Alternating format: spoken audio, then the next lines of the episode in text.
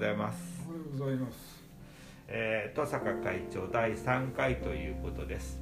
えーと前回は、えー、会長を就任して前途者の集いがあの盛んになる頃のお話までお伺いしたと思うんですけども、えー、その後まあえーとまあえー、40年以上にわたり前途者の集いが続いてきたということなんですけども、えー、会長自身が、えー、ずっと長い間責任者として、えー、やってこられてて、まあ、結構、え社会人として中学校の先生もしながらあとは家庭人として父親であり夫でありっていうふうに勤めながらで結構座禅を続けるのが大変な時期っていうのはどうですか？あありましたね、うん、ええまあ生徒が荒れた時もあったしそうです、ね、あの勤務の内容もね、うん、結構いろいろ過重負担な時もあるしね、うん、多分私が私の中学校時代の恩師の先生方は多分登坂会長と同じぐらいの年代の先生たちが多かったように思うんですけど確かにあの頃かなり荒れてましたよね。荒れたで、伝染病みたいにね、あのテレビにもその石投げの描写って言いますか、そういうテレビにも取り上げられるぐらいのそうですよね。でましてせあの会長みたいに体育の先生となると結構矢面に立たされる場面とかあったんじゃないですか。いやいや矢面でこっちの方が出、うん、出過ぎちゃった。何かあれですか？やりすぎちゃって大変なことがあったんですか？あったね。ああ新聞に載るようなことは載ってもいいことをいっぱいやっちゃった乗らなかったけどね危うく。危うい隙間をね乗り越えてきたっていう感じだね。今今は非常に穏やかな会長でいらっしゃるけどもじゃあその頃あたりはかなりあぐってまあ一番手がつけられない頃ですよね中学生ぐらいってね。そうなんだよ。さなあのさなぎから成虫に変わ変わろうとする時期なのでなんかあの当たってみていいのか悪いのか当たってみようという子供がね、わざと悪いことをししてみるっていうかそういうこと子供あったからね。ね中学1年生になったらまだ小学生と変わらない子供だし逆に中学3年ぐらいになったら変に大人見てるし、それでなくても体の成長とかなんかで自分自身がこうなんかこうとにかく不安だったり苛立ってたり変わんなきゃと思ってたりいろいろな時期だからまあ私なんかでも中学校の先生っていうのは小学校とか高校に比べるとかなりこう面白いっちゃ面白いのかもしれないけど大変な仕事だよなと思うんですけどね。家庭的ね、うん、あの父親が蒸発しちゃったとか、うん、あの母親がいないとか、うん、いろいろ家庭の事情の,、あの悪い子供らが56人いると、その子らが集団になってね、あのいろいろマシンが吸ったり、授業出なかったり、どっかにあのたむろししとったりとかね、あの今家庭的に不幸な時とかですねそれから時代の流れで、ちょうどその金経済的にその何て言いますか経済市場主義と言いますかね、あのうんなんて言いますかあのマネーマネーが幅をマネー次第って言いますか世の中がマネー次第っていうか、そういうその影響を受けた子供らがやっぱりいろいろ悪さをしたっていうこともあるね。もうえっ、ー、とバブルの前兆みたいなのもあって高度経済成長期が終わってその後にまあ一気に加熱していったり、土地なんかの値段もどんどん上がっていってっていう時代ですよね、本当ね、えー、そういう中でまあ、えー、結構日本でも貧富の格差みたいなのが出てくるしあのそういうあの荒ぶる子供たちだけじゃなくて引きこもりなんて問題ももう出て始めてますよね。うんとねその引きこもり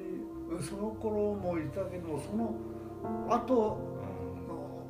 後がそうですね。ちょっと後ですよね。今度ね。まだ学校に出てきてあのあああのこうアクタリついてるんで今度出てこなくなっちゃったりなんかする子が出てきてね、それはそれでまた先生たちも大変だったんじゃないかなと思うんですけど今のも学校の先生って部活やら何やらでっていう。会長はあれですか？柔道部。あれは、ね、授業でほし？い最初剣道部も出せられたあ剣道部も出された。だってご自身はえ柔道今何段でした柔道7段。7段ですよね。もったいないですね。柔道部7段の先生に剣道部も出せる。まあ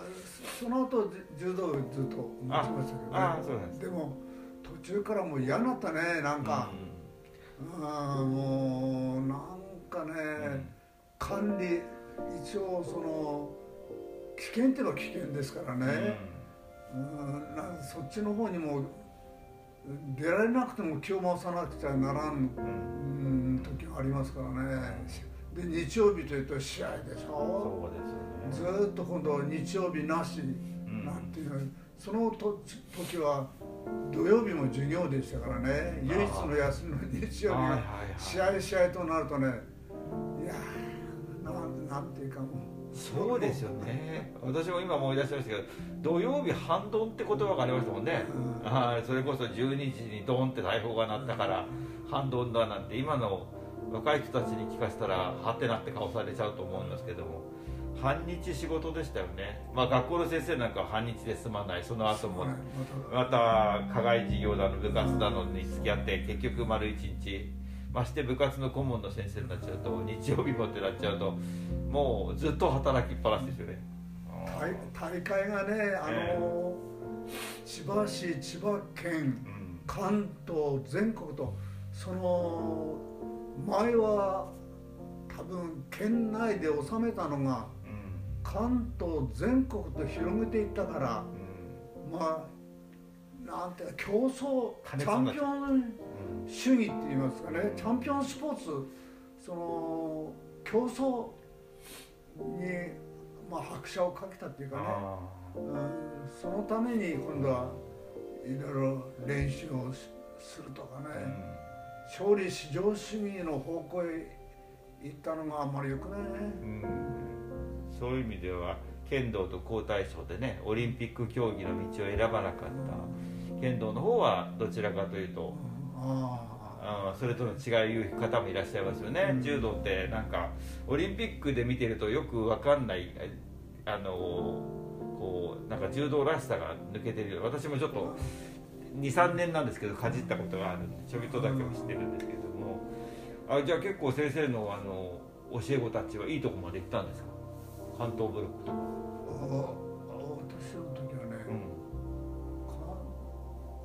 私の後の方が結構関東行って私は全国あの匠先生のあのうちに御宿にねなんて若いのいたりで子供らを止めさせてもらってね、うん、合宿でうん。で俺そのその子供らを連れて行った時御宿のところで俺裸で泳いじゃってさ、うん、そういうこともあったのか夜ね、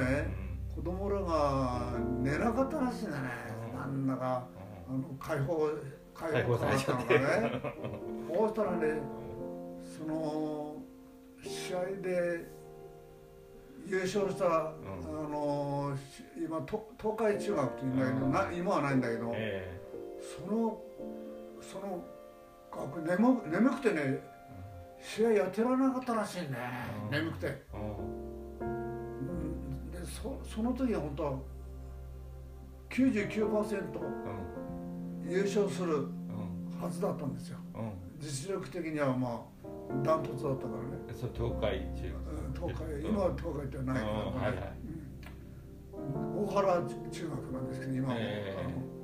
ー、でその時、あれ逃して、あとは市で5連覇とか、あの何度も買ってますけど、それが唯一の全国につながるのは逃しちゃったあれですねそれは先生の教え子たちがいいきいけそうだったってことですか？そうそう私も。ああ残念だったんですね。だからあのその時言ってる山下なんかとね、うん、一緒の大会なんでね山下と同じ、えー、同同学年でしょ、う。ん、そしたらいい思い出になったわけども、えー、残念だったね。えー、そうなんですか。まあえっ、ー、とそうやって中学のえっ、ー、と教師生活は定年まで。そうですね、定年無事事故も起こさず事件も、まあ、事件にもならず。危ういところ乗り越えてなんとか、はい。はい、クビにならずに、はい、勤めを終えたっていうのは。ああなるほど、はい、よかったですね。はい。まあそんな中で、まあ、お子さんもあのまあ育ちで、えー、家庭人としても今はもう皆さん独り立ちされてるんだと思うんですけれどもまあ前後されててよかったなっていうのはどういうところですね。ここまで続けて、ね、やっぱり知らず知らずと言いますかね。朝食の時には誤解を唱えさせるしね。あそえ一つおうちうちでですか？生きてはいけないってね、うん、唱えさせるし靴はしっかりあの横向きにきちん いつでも揃えてあれは人間前のあれ特有ですか？横向きっていうのは。横向きのね、うん、で朝朝早く、あの早寝早起きね、あの前で摂氏も5時起きで10時開陳で、まあ、寝るということで、習慣ですからね、うん。で子供らもだから早寝早起きと言いますかね、うん、まあ辛抱的な生活の辛抱というか中心となるようなものはやっぱり前から来てたかもしれないね。うん。まあ、仏教のあの戒の教えっていうのでその戒律の戒っていうのは良き習慣であってっていうことで、あのえー、そういうふうに言われる方もいらっしゃいますけども、まあ、それを家庭生活でも早寝早起きだったりあの脱いだものをちゃんと揃えたりとか、えー、そういうふうにいい習慣を子どもたちにつけられたっていうのがまああれですかねあの禅の効用であった。うんなるほど勉強しろとは一度も言わなかったで子供らはね、うん、あの3人ともあのから、それは言わなかったんだろうね、あの両親私も妻もね、勉強しろとは一度も言わなかった、いやそういうお家ほど優秀なんですよね。案外。やっぱり詰め込みっていうのが嫌いだからね、今日はここのまでとします。ありがとうございました。